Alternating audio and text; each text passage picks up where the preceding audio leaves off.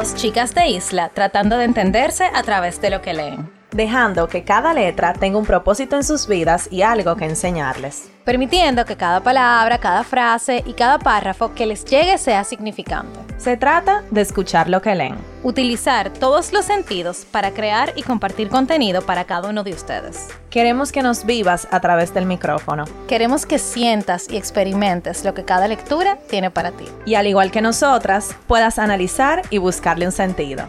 ¿Estás escuchando? Letras al aire.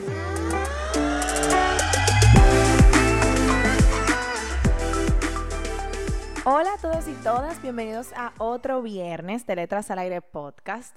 Están con sus hosts favoritas, Carol y Nicole, en otro viernes de fin de mes más, en donde hablaremos de, parezco una locutora, como, no, como un anuncio, en donde hablaremos del libro del mes de septiembre. El libro del mes de septiembre. Pues, espérate, pero, ah, Nicole, no, pero yo no he dicho, yo no iba a decir cuál era. No, pero ni siquiera, o sea, deja que yo diga hola. Hola, Carol está como que cuando se te acaba la batería, que tú estás como así. Como que me raye el disco. Ajá, te quedaste ahí. Señores, hola, feliz eh, último viernes del mes. Septiembre como un mes como movido. Sí. Todo el mundo cumpleaños. Gracias. Gracias. O sea, señores, yo cumplo años, después al otro día cumple mi hermana y al otro día cumple mi abuela. Y después como que así. Ajá. No, o sea, no se este acaba, no se acaba. O sea, quien tiene que regalar en septiembre, quien no cumple, bueno, como sea, aunque tú cumplas, tú tienes que regalar, pero mira, que en septiembre es el mes donde se va más dinero en regalo. Tú sabes que yo creo que septiembre es como el diciembre, pero en olla. Porque hay muchas actividades, pero no hay cuarto. Ujú. Porque todo el que tiene hijo, por ejemplo, eh, entra de, de comprar los útiles y de toda esa cosa, y septiembre es el primer mes como fuerte. Entonces hay demasiadas actividades, pero en olla. Bueno, ahora bueno, sí. ahora sí. No, yo lo que iba a decir era que el, clu- que el libro del mes iba a ser otro. Ah, Entonces, eh, yo lo empecé a leer el otro libro porque, señores, claro, uno tiene que adelantar la lectura. Entonces lo empecé a leer y yo le dije, no, Nicole, tenemos que, tenemos que cambiar el libro. Tenemos que buscar otro porque es que este no, no me da el feeling. señor". Porque cabe destacar que, y modestia y aparte, llevamos como una buena racha con el club de libros. Sí, yo diría que sí. Con verdad. los libros del club de libros tan, tan demasiado ápero. Entonces no quería como venir y que, "Hey, hey". Entonces lo cambiamos y escogimos este, que creo que va mucho mejor con Va más acorde a la línea. a la línea, ajá. Ey, el año que viene tenemos que venir fuerte con la Bueno. lectura. Con los club de libros. Sí, yo, yo creo no. que sí, yo creo que eso es un reto para nosotras, porque que Encontrar buenos un- libros. No, y darle una vuelta, porque no hemos enfocado mucho en la novela. O sea, Ah, honestamente, sí. el género del club de libro es novela. Sí. Hemos leído mucha novela, pero han sido novelas muy diferentes. Sí, han sido, sí, han sido No, y libros no es novela diferentes. de que, ay, de amor, na, na, na, na, y no. O sea, son novelas como Es que también yo creo, nosotros intentamos eh, hace unos meses buscar un libro de algo que nos enseñara algo, o sea, el libro que nos enseñara algo, incluso fue para el mes pasado. Y de verdad, tú y yo buscamos pila porque tenemos como un estándar en el club de libros que no queremos bajar. Entonces, encontrar un libro que nos enseñe algo fue difícil y, y dijimos, no, espérate. Entonces buscamos otro que tampoco que no es una novela, fue el, el del mes pasado, el de Oprah Winfrey. No, no una novela, es más de superación Es más de personal, superación personal, realmente. exacto. Pero esos son los dos, los dos géneros del Sí, de superación personal, novela. Y bueno, leímos uno de, eh, de poemas. Ah, bueno, y leímos uno futu- medio futurista. y de cuentos cortos leímos también. Sí. El de los amores es ridículo, pero es realmente el que más se ha repetido en novela. Sí. Y hoy es una novela. Uy, oye, una novela. Bueno, antes de hablar del libro, eh, vamos a hablar de la autora. pero no hemos dicho ni cómo se llama el libro. Ah, ok, dale. La trenza. Ya. Así de corto y de rápido. Señora, pero ese libro a mí me sorprendió mucho el nombre. Sí, fue, fue muy chulo. Porque como el libro, mira, el libro es como si tú estás hilando un suéter. Así. Tú comienzas primero con, lo- yo no sé si alguien sabe cómo se hilan los suéteres, así con... Yo con- no sé, pero tú sabes, me lo imagino. Tú vas porque- haciendo una, un punto de cruz, es que se llama. Y a- así que tú comienzas. Y después, el- hasta que tú terminas, o sea, tú comienzas haciendo parte y tú no vas entendiendo hasta que tú tienes el suéter. Entonces, esta novela es como si estuviéramos hilando un suéter. Y me gustó mucho esa forma de la escritora, porque es una muchacha, o bueno, una, sí, una muchacha, porque ella no es muy vieja, eh, cómo ella narra la historia. Entonces se llama La Trenza y la autora se llama Laetitia Colombani. Eh, ella nació en Burdeos en el 1976. Ah, bueno, pues tiene su- sus cuarenta y pico, ¿verdad? Ujú, Su 40. Eh, no, yo diría que más. Sí, 40 y pico. Cuarenta y pico ya, casi 50. Eh, estudió cine en la escuela de Luis Lumière, dirigió su primera película con tan solo 25 años. Oh, wow. Eh, con poco tiempo se ha consolidado como directora, guionista y actriz. Ha trabajado con intérpretes de talla como Audrey Tautou, no sé quién eh, y varias personas más. Eh, escribió La Trenza, que es- fue, fue escrita en el 2018 y fue un bestseller internacional con más de 2 millones de ejemplares vendidos y en curso adaptaciones a la ah, oh, y en curso se encuentra en adaptación para la gran pantalla para la gran pantalla, o sea que va a salir en el sí. Esa película tiene que Tiene ser que ser. Me lo linda. imagino full como película. Y su último libro se llama Las Vencedoras, eh, que salió en el 2020. Entonces, la trenza. ¿De qué trata? Bueno, lo primero es que eh, no tiene capítulos, sino que son tres mujeres. Eh, una se llama Smita, una se llama Julia, Julia y la otra Sara. Sara.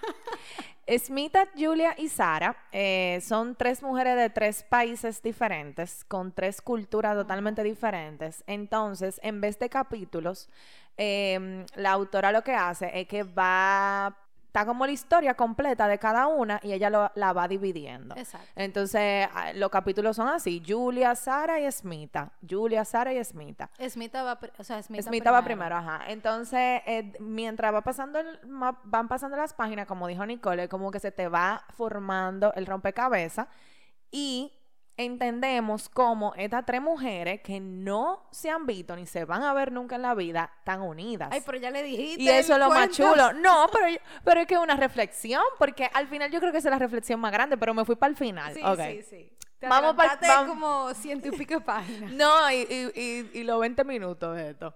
Pero bueno, eh, vamos a hablar un poco de qué se trata, para entonces yo decir esa, la reflexión.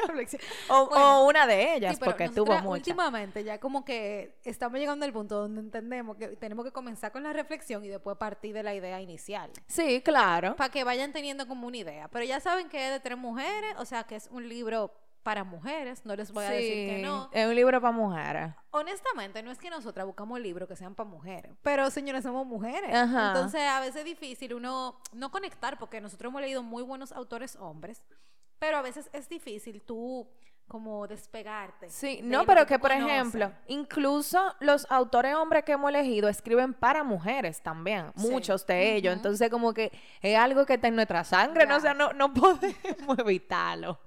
No po- tampoco es que tenemos muchos hombres en nuestro club de libros y no es que no están invitados, siempre pueden venir, aparte los libros no tienen género, género de hombre y mujer. Exacto. Pero eh, nada, vamos a ver si se animan de que par de varones que nos den sugerencias y nosotras también. Claro. Eso sería chulo. Claro, pero definitivamente sí es un libro más para mujeres por todo lo que trata. Entonces, nada, para hablar un poco de las historias, ya Carol dijo que son tres mujeres de países diferentes y culturas diferentes, pero cada una tiene una historia o se centra en una historia particular. Por ejemplo, Smita, ella viene de la India y ella viene de la casta, yo diría que más baja de las castas de la India. Las castas son, señores, como la jerarquía. O sea, si, si ustedes lo comparan, por ejemplo, con la monarquía, ella vendría siendo lo más bajito, lo bajito, bajito, bajito que hay.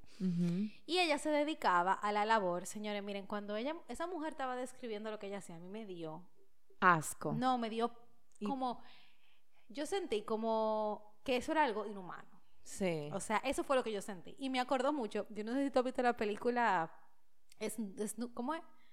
Eh, Snoop Dogg Millionaire, ¿cómo es? ¿Cómo que se llama? Ah, ¿Cómo que se llama? Slum, Slumdog Millionaire. ¿Qué Snoop Dogg? Yo estaba, dije, ¿cómo que se llama? Esa misma. Eh, porque es- eso sale en la película, lo que Yo no me hace. acuerdo. Sí, pero la vi, pero no me acuerdo. Bueno, el eso. punto es, bueno, ok, para que entendamos un poquito en India. eh, En la está- India. En la India, en la India. eh, hay demasiadas personas, eso lo sabemos. O sea, es uno de los países con la población más grande, una de las poblaciones más grandes del mundo.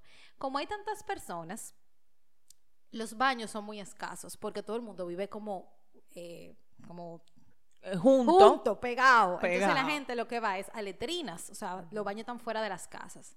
Y ella lo que se dedicaba era a recoger, señores, la mierda de toda la gente. No, y ella le dice así, no, así mismo, literalmente. literalmente. Ella recoge mierda. Exacto, a eso es que Eh. ella se dedica en su día a día.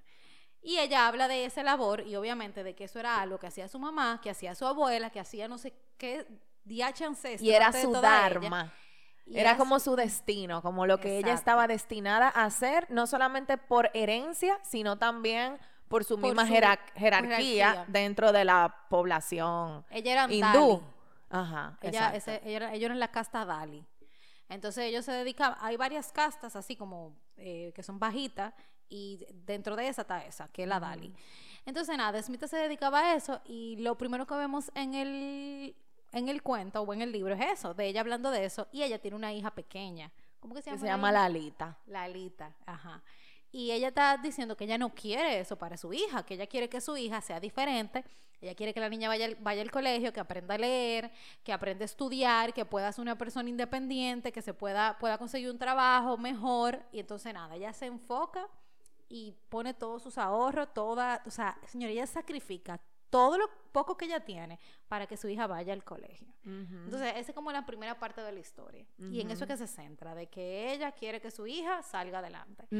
Y también esa parte, hablando de eso, me acordó mucho al a muchas autoras que hemos leído y poemas también que hemos leído, donde eh, hablan de que tú no sabes lo que tu mamá hizo, lo que tu abuela hizo para que tú tuvieras lo que tú tienes ahora. Entonces me dio como, mm, Cosita, sí. esa parte. Y también ella, yo sentí eh, que ella iba contra la corriente, porque al final, do- no solamente el país, pero su círculo cercano, que era su esposo, también era como apoyando y, y- y justificando el hecho de que ella tenía que hacer ese trabajo y que ya no, no le tocaba más nada. Entonces, ella sacó como una fuerza tan grande para ella ir contra la corriente de todo un país, o sea, de toda una cultura, de toda, de todo, de todo. Es como que no, yo me voy a parar aquí y, y esto no va a ser, no, o sea, mi vida y la vida, bueno, la vida de Lalita más que nada, no va a ser la mía, ella no lo va a repetir.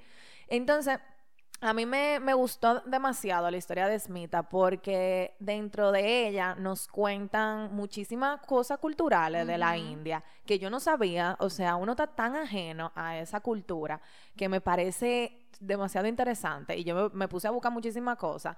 Y una de las cosas que más me, me impactó, que también lo habla en el libro, es que ellos creen en la reencarnación. Entonces, eh, e- ellos se justificaban esa, vamos a decir, esa pobreza y esa miseria en que cuando ella reencarnara iba a ser mejor, que la Exacto. vida no, es, no era donde tú ibas a estar bien, sino era en la siguiente. Esta vida no, sino en la siguiente, en la siguiente. Entonces, ella dijo, no, esta es la vida que yo voy a estar bien. Y eso a mí me, me, me movió, o sea, me encantó esa historia de Smita.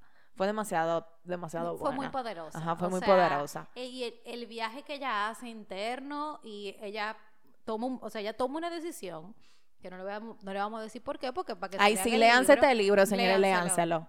¿Viste? ¿Viste, Karel? Que cuando, antes de comenzar a grabar, quiero decir aquí, en Confesiones Letras al Aire, que Karel, que este libro me pareció como... mm, No, y yo, voy, Caro. yo voy a explicar por qué ahorita, Está pero sigue. pues, pues. Bueno, el punto es que nada, pasa algo. Señores, y así como Carol dijo, ella toma la valiente decisión de dejar todo e irse con su hija a otra ciudad eh, que estaba no sé cuántos miles de kilómetros. Sin nada. Sin, sin- no, sin nada. o Sin- sea, muy lo- poco, como lo muy poco poco. que ella tenía se lo quitaron en el camino, para que ustedes entiendan.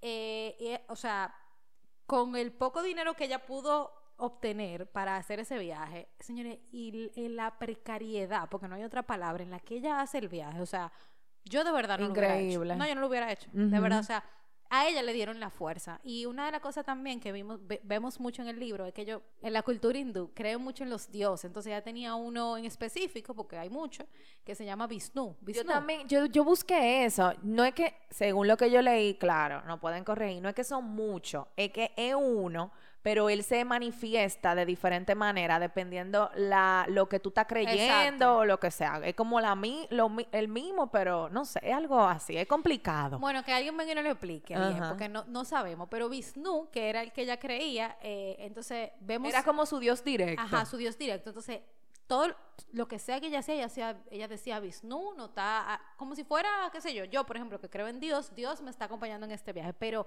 señores, fuerte, o sea, ella se sentía muy atraída a, a creer en eso. Y eso fue lo que de verdad a ella la salvó, uno, Y y, a la su hizo hija. continuar, la hizo continuar, a ella y a su hija. Entonces, nada, este es el recorrido de Smita, que también fue mi favorita. Sí, mi favorita fue Smita, definitivamente. Sí. Fue, fue todo. Yo creo que ahí la autora como que cogió el pincel fino, lo afinó en Smita. Sí, ella, ella le dio como, le tiró como los poderes. Ajá, Los poderes. Bueno, entonces seguimos con... Entonces la segunda es Julia. Y Julia es, es de Italia, de Sicilia. Eh, Sicilia. Sí, no, Silicia. no, no es Sicilia. No, no es Sicilia. Una de las dos. Una de las dos estamos mal. No es Sicilia. Ok, era yo que estaba mal. Entonces, Julia era de allá y ella y su familia, su padre, tenían un negocio de eh, cabello. O sea, ellos eh, hacían cabello postizo, básicamente la peluca. Ellos hacían peluca. Extensiones. Extensiones, todo lo que tenía que ver con eso. Entonces era un producto muy único porque eh, ellos tenían como una tradición familiar y el trabajo era muy em, detall- detallado. Y o ellos sea, tenían una técnica específica. Ajá, tenía una técnica específica y era algo premium, vamos a decir así. Entonces, nada, un día, eh, el padre era como el dueño de todo, entonces un día el padre tuvo un accidente y cayó en coma. Entonces, eh, ya ustedes saben, esa mujer, él, él tenía dos hijas, yo creo, Tres. Tres. Eran tres. eh, y la madre, entonces esa mujer, eh, ya tú sabes, ahí medio medio sin mucho que hacer porque él era la cabeza del hogar. Julia le ayudaba, era, era como la mano derecha del papá, pero las otras dos como que no pintaban No, nada. Adele y Francesca. Y, no y hacían la mamá tampoco era como ama de casa. Ella, ella, o sea, de todas, Julia era como la más fuerte. Y ella era una veinteañera, o sea, yo creo que era la más joven. 20 años. Exacto. Entonces, un día buscando algo en el, en el estudio de su papá, se dio cuenta de que la fábrica de Pero cabello. espérate, antes de eso pasaron muchas cosas. Bueno, ah, sí. Espérate, yo voy a contar ahora, pero para terminar esto. Entonces, em, eh, nada, ella se da cuenta que la fábrica de cabello estaba en bancarrota. Entonces iban a perder todo. La casa estaba en hipo- hipotecada, o sea, eh, eh, mal. desastre. Entonces, ah, paralelo a esto, ella conoce a un chico que se llama Kamal, que es de la India también, y ellos empiezan como a tener unos amores, Pero, lo, pero unos amores, fuerte, unos amores, intenso, como de verano. ajá, como, como intenso, intenso. Entonces, eh, nada, eh, en la desesperación de qué iban a hacer por, por salvar a la familia, o sea, eso fue un show, señores, de, de, porque también mucha gente o muchas mujeres trabajaban ahí, tenían muchos años trabajando en ese negocio, o sea, fue todo como un, un asunto y el papá en coma entonces. Eh, Kamal le da una idea a, a Julia, que es que, ¿verdad? Yo creo que la idea ganadora de, de cómo ella puede salvar el negocio familiar. Ya, entonces no le voy a decir la Claro, idea. porque cada quien, cada quien que haga su teoría. Cada quien que haga su teoría. Nada, la tercera señora, porque una señora tiene 40 años, se llama Sara, y ella es como la más tradicional. O sea, Sara es una mujer... A mí me gustó Sara. A mí me gustó, no, a mí no me gustó Sara, si tú supieras. Hablamos de Sara ahora. Eh, Sara es una mujer muy tradicional, o sea, ella trabaja en un bufete de abogados, es una super abogada, tiene una posición top, senior. Ella es como la que va a ser la próxima mano derecha del dueño de, de ese bufete. Y es workaholic. Ajá, no, ella es workaholic full. ella Pero tres- enferma. tiene tres hijos y ha tenido, o sea, ha tenido dos divorcios, no que eso signifique nada, pero que los divorcios, ella lo dice así como leve, pasaron por el tema de que ella trabajaba muchísimo. Entonces, ella le, ella aún así le dedica tiempo a sus hijos, o sea, como que mucho. Pero ya llega a la tanta de la noche, los niños se la pasan con una niñera y su meta es el trabajo. O sea, ella lo que quiere es ser la mamá de la mamá de la mamá de la mamá. O sea, de ese eh, bufete. ella no ve nada ni a nadie, ni le importa nada. Es como que el trabajo. Es, es su amor único, básicamente. Ni sus hijos son más importantes que el trabajo. Como que para eso es ella, eso era como lo, Su motor lo- de su vida. motor de vida, exacto.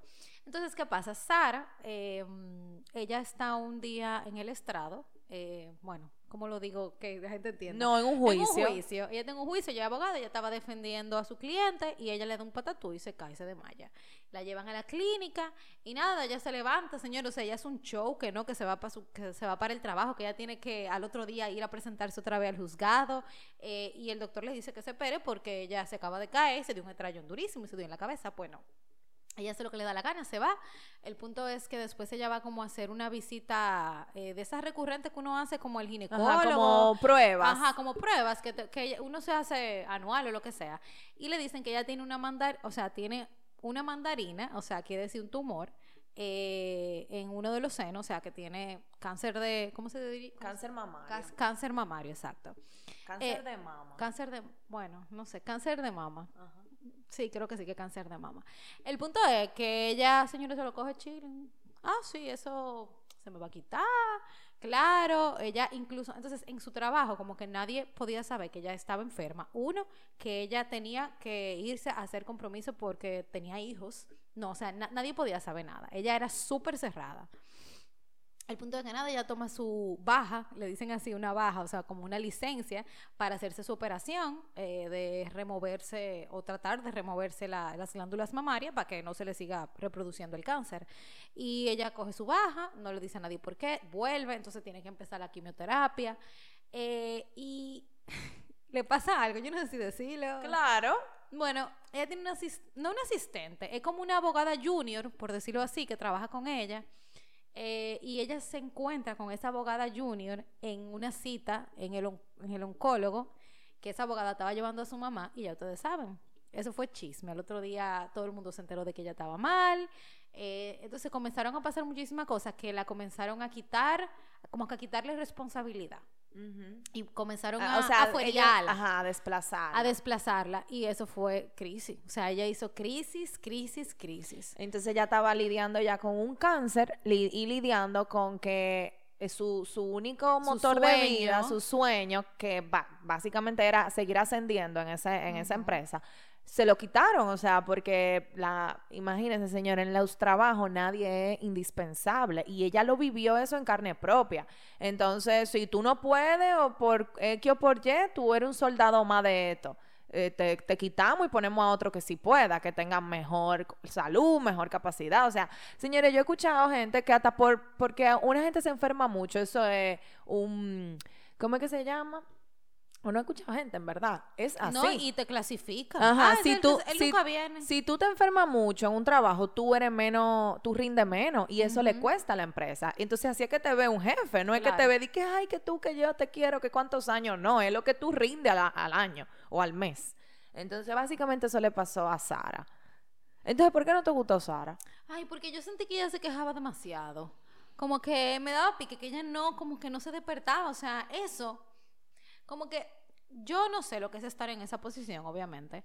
Pero cuando, o sea, como que yo sintiéndome como ella, mi prioridad hubiera sido yo curarme y, sa- y salir de esta vaina para estar con mis hijos y dejar a esa gente en banda, que se jodan. Sí, pero que a mí me gustó Sara porque porque yo siento que es una historia que pasa mucho. Claro. O sea, el hecho de que la gente, no, no que te dé un cáncer y, y tú estés trabajando, o sea, no, sino el hecho de que la gente pone prioridad a su trabajo por encima de la vida, por encima de la cosa importante que es disfrutar con tus seres queridos. O sea, e- ella puso por encima, entonces la vida le dio una galleta a Sara y le dijo, oye, no es por ahí, mi hermana, o sea, tú tienes que despertar y esto, y es por ahí que tú te tienes que ir, porque si no, entonces, o sea, no va a valer de nada tu vida. Y eso para mí fue lo que pasó. Por eso a mí me gustó, porque el, el twist que le dieron, que le dio la autora, fue para que ella cambiara su vida. O sea, literalmente Sara cambió su vida. Bueno, bueno, bueno, eso no lo vimos tanto. O sea, el final de... ¿Tú viste lo, lo Sí, o sea, el final, el final, final, final. Pero yo, o sea, como que me hubiera gu- gustado que ella lo hubiera mandado para, óyeme, para donde sea esa gente. Entonces, como que no, no llegué a ver eso. Entonces, sentí que ella se lamentó demasiado en el libro. Pero es una historia real. O sea, es una historia que pudiera pasar. Sí. Y le pudiera pasar a cualquiera. Y más que, según cuenta Sara, ella en el libro, o sea, en los compañeros de trabajo era una, una vi- violencia como leve, o sea, no es Mm, que ellos, sutil. sutil, no es que ellos le decían, no, Sara, tú no puedes venir porque tú te enfermas, eh". era, eh, segura que tú te sientes bien, yo creo que tú deberías de ir para tu casa, descansar, es lo que más te conviene, ¿entiendes? Como esa diferencia de, de no, tú no puedes, ah, segura que no sé qué, o sea, y, a- y ahí... O sea, y al final eh, ella no tenía forma como de probar de que, de que estaban afuereándola, pero ella se daba cuenta. Sí, porque lo que ella decía era que le estaban discriminando. Y cuando ella habló de eso, me, eso sí me gustó. Cuando ella lo dijo, como que yo sé lo que es discriminación, yo velo por esto todos los días. O sea, todos los días yo defiendo a mi cliente por temas de discriminación y a mí me lo están haciendo y yo no puedo hacer nada. Y me gustó que ella misma se dio cuenta de que tú eres reemplazable. Donde sea que tú estés, don- el único lugar donde tú no eres reemplazable es en tu familia y con tus seres queridos. Y ella se dio cuenta de eso, full. Entonces, por eso me pareció como Sara Heavy. Julia y Julia. Julia como que no hablamos mucho. Es que Julia para mí Yo- fue como... Como un puente. Ajá, no, como la mitad, exacto, la mitad. Ella fue como la mitad de las dos historias. Señores, todo se conecta. Sí, o sea, todo estas se tres mujeres se conectan al final de una forma. Yo medio me lo esperaba, o sea, ya al Yo final. no. Ya al final yo me lo estaba más o menos imaginando. Ya al final, claro, Ajá, ya, uno sabe. Pero es que la historia es una trenza. O sea, son tres mujeres que se conectan la una con la otra. Y lo más, ah, pero es que ellas nunca se van a No, conocer. Y como sea tan conectada. Eso está chulísimo. O sea, y eso pone a uno a pensar que la reflexión que, Que yo con cuánta dije, gente tú no estarás conectada. Señores, ¿con cuánta gente tú no estás conectada? Mira, yo estaba hoy en, en, el- en terapia y yo estaba hablando con mi psicóloga de- del control y de que, de que eso da miedo, como tú no tener el control de las cosas. Y ella, Ay, ese soy yo. y ella me dijo, tú no te das cuenta que tú no tienes el control de nada. Tú no tienes el control de la ropa que tú tienes puesta. ¿Quién la hizo esa ropa? Del carro que tú, que tú estás manejando. Ese carro puede explotar y tú no sabes. Ay, o Dios. sea, no, pero es verdad. O sea, no, o sea, no explota No, que- claro, conmigo adentro, sino dañarse. Ujú. Eh, tú no tienes el control de nada en esta vida. Entonces, eso, eso me puso a pensar, de, es verdad, uno tiene, uno tiene como tanta gente que va como, eh, vamos a decir, amoldando tu, tu vida, que uno no sabe Y ni va a saber nunca, nunca. Tú sabes que yo siempre he pensado que, y esto ya es para otro, otro podcast, para otro episodio, porque es un tema largo, pero que tú, uno siempre habla de que, ah, que tu camino lo haces tú, que tu camino lo haces tú, que tu camino lo haces tú. Mi hermana, su camino no lo hace usted. O sea, hay muchísimas Y circunstancias. gente, gente, que está atrás de que ese están ahí, camino. mira, hilando, Ajá. hilando como un títere. Como eh, tan al- ¿quién te quién lleva el cemento para que tú hagas el camino? ¿Quién lo mezcla? Que tú puedes coger y ponerlo, pero Exacto. pero para que esté ahí, o sea, tú entiendes como y, las- mucho. y te voy a decir una cosa, o sea, ah, no, porque tú tienes dos caminos, sí, pero esos caminos lo pusieron para ti.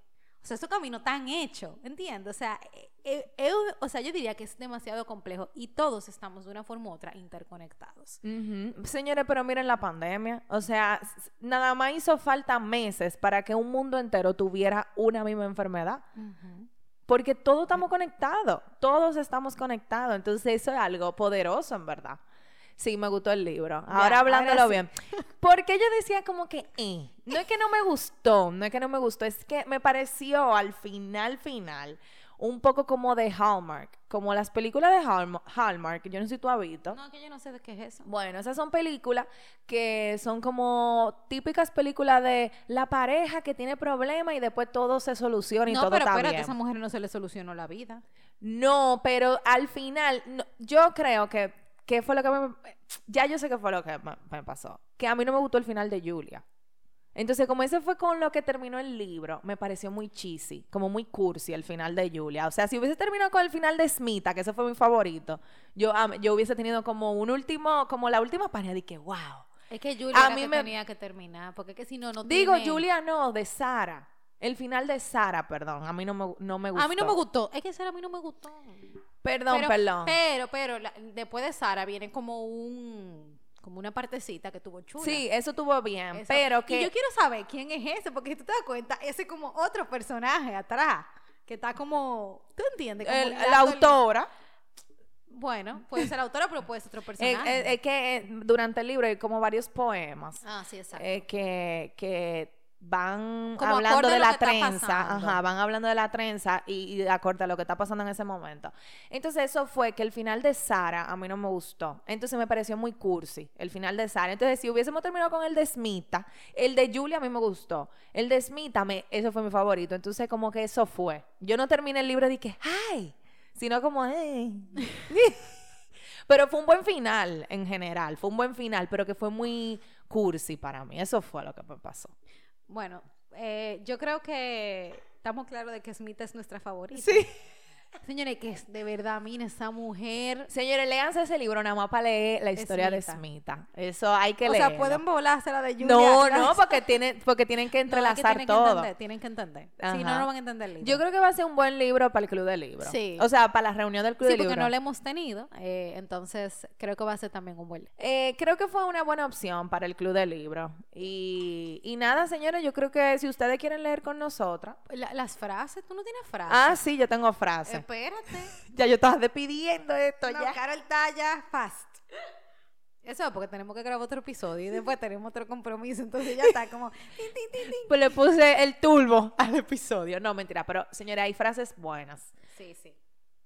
Ah, una cosa que me gustó de la lectura también. Señores, esa mujer no dice ni una mala palabra en el libro. O sea, hay una sola mala palabra que yo la anoté.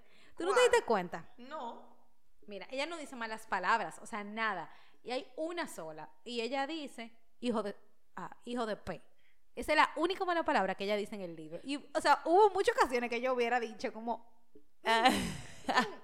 yo, yo no me fijé en eso, en Sí, verdad. yo me fijé, yo me fijé. Que ella escribe muy limpio. Sí. No, la, la escritora, de verdad, ella escribe muy bonito. Fue un libro así como, como un libro como que da gusto leer. Es como un libro como, como feliz, como que te, que te, Que te abraza. que te abraza, ajá. Es como un libro tierno, diría yo. Como esperanzador también. Y pone a la mujer, mi amor, fuerte. a valer. Ajá. Eh, Es un libro que motiva al, al poder femenino. Ay, Dios. Esto me dio, me dio pena. Es un párrafo y es de Smita. Quizá tú lo notaste. Ella le está, está como hablando de, de su hija eh, y de como que ella quiere que su hija obviamente vaya al colegio y ella está hablando en un momento específico en el que la hija eh, va a entrar al colegio, que eso es lo que no dijimos, pero bueno, se lo tengo que decir para que tenga sentido. Y ella como que quiere decirle tantas cosas y no sabe qué decirle y, y esto es lo que ella dice. O sea, en su cabeza. Esto es ella pensando en voz, o sea, para ella. Alégrate, tu vida no será como la mía. Tendrás salud, no toserás como yo. Vivirás mejor y más tiempo. Te respetarán. No tendrás siempre encima ese olor inmundo, ese hedor maldito del que es imposible despojarse. Serás digna. Nadie te arrojará las sobras de comida como a un perro. Nunca agacharás la cabeza ni la, ni la mirada. Cuando le gusta, ¿Cuánto le gustaría a Smita decir todo eso? Pero no sabe cómo expresarlo, cómo hablarle a su hija de sus esperanzas, de sus sueños un poco locos, de esa mariposa que se agita, que agita alas en su estómago. Así que se inclina hacia ella y se limita a decirle ve. Ay, Me vio como cosita. sí.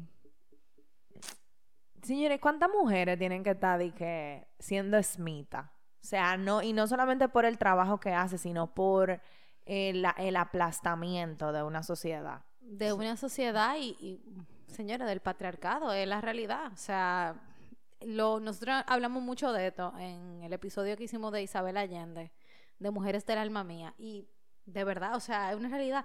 Y, o sea, uno tiene un privilegio demasiado grande de tener todas las libertades que nosotros tenemos. O sea, de leer este tipo de libros, de vivir de este lado del mundo.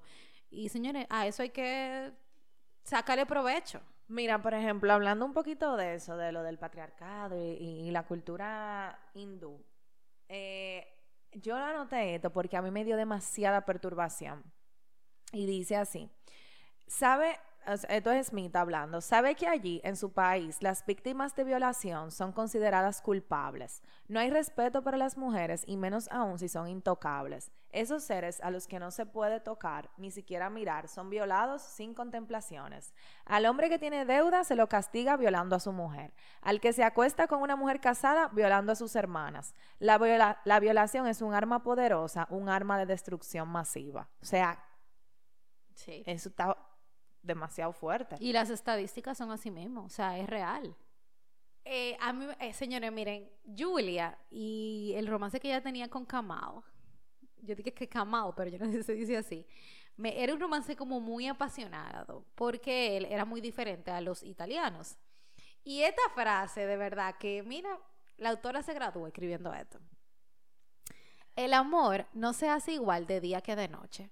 Descubrir un cuerpo a plena, a plena luz tiene algo temerario, algo especialmente brutal. Uy, a Nicole le encantan los spicy, la, la frase spicy. No, eso tuvo... Yo iba a decir una frase de Julia también que a mí me encantó. eh, pero voy a dar un poco de spoiler, pero ajá. Ajá. Bueno, Kamal y ella terminan juntos. O sea, se quedan juntos. Dime. No tenía que leer la frase. ¿Eh? No me tenía que leer Pero, la eh, pero déjenme, Para que o sea, sentido. pero, Dale, dale, exacto. dale. En los años, entonces dice, que me, me encantó. Hoy se sienta, hoy se siente mujer al lado de ese hombre que le ha permitido conocerse. No va a soltar esa mano. En los años venideros la apretará muchas veces. En la calle, en el parque, en la maternidad, durmiendo, gozando, llorando, trayendo a sus hijos al mundo. La ha cogido para no soltarla en mucho tiempo. Ay, y Eso Kamal, a mí me encantó. eh, Kamal era el, un, el final, ese tigre. El verdadero final. Él, él- él era, él era chulísimo. O sea, esa historia de amor tuvo muy bonita. Sí, tuvo muy La de. Julia y Kamal. O sea que nada. Bueno, señores, llegamos al final de este episodio. Recuerden que el libro de la semana y del mes se llama La trenza de Lalita. Lalita. La- No, Lalita es la hija de Smita. Ay, mío. De la Etita Colombani. Eh, saben que pueden seguirnos en nuestras redes sociales como arroba letras al aire podcast y si quieren leer con nosotras solo, solo tienen que agregarse al link que está en nuestra bio, en el club de libros. en el club de libros. Sí. En el grupo de WhatsApp. en el grupo de WhatsApp. Bye.